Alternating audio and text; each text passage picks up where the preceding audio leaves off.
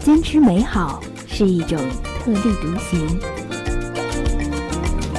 重要的不是跟别人比，是做好你自己。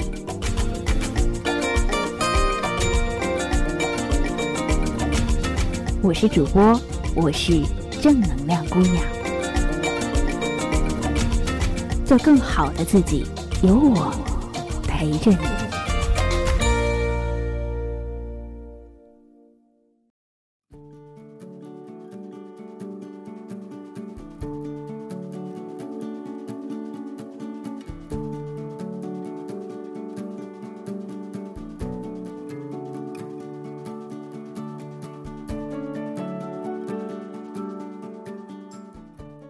有一个很著名的段子是这么说的：诺登啊，最近在俄国声称美国人已经窃取了百亿计中国人微信的信息内容。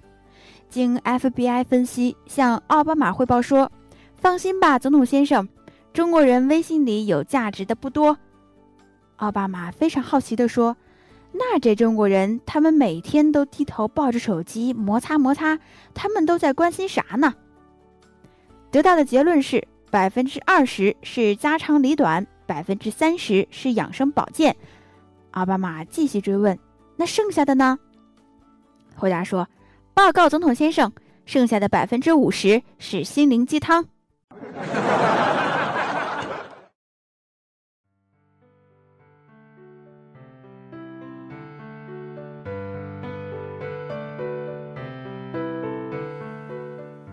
这段子呢是为了图一乐呵，不过也说明啊，心灵鸡汤在我们身边确实也是乌泱乌泱的。新的一年刚起头，大家总是愿意在这个时候做一个励志君，用去年没能实现的愿望激励一下自己。今年我要挣很多钱，今年我要找一个特别好的男朋友，加油，我是最棒的。其实呢。每当我看到有人总是这样毫不理智的自我安慰，说自己是最棒的的时候，我就会在心里坏坏的想：您做什么了？您就是最棒的了。你这样自我麻醉，你妈造吗？打开手机，朋友圈里总是在有人每天都在转发着各种励志的心灵鸡汤。说实话，这些鸡汤文真的对你有用吗？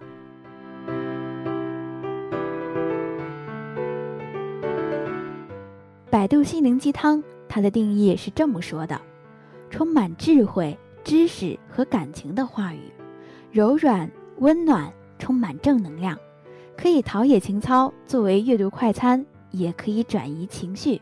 挫折、抑郁时疗效直逼打鸡血，这也就是心灵鸡汤风靡不衰的原因了。大众化的口味，励志化的包装，快餐式的文本，无需动脑。就可以大快朵颐。当前快节奏的生活和无处不在的压力，偶尔也需要这种激励味十足的语言艺术治疗。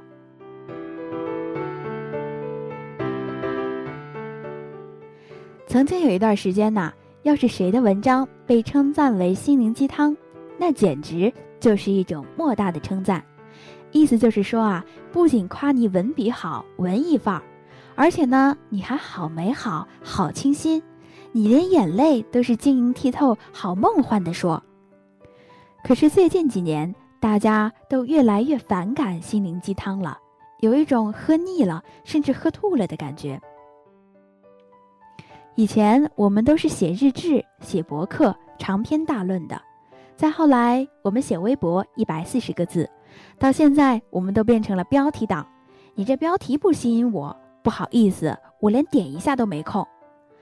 快餐时代，人们对一切都失去了耐性。如果说您不能逗我一乐，或者你不能像碳酸饮料那样冒着泡出场，带给我新鲜和刺激，我呀，还是真没工夫搭理你。所以呢，那种温温吞吞、磨磨唧唧、不疼不痒的心灵鸡汤就越来越没有市场了，因为不过瘾、不带劲儿了。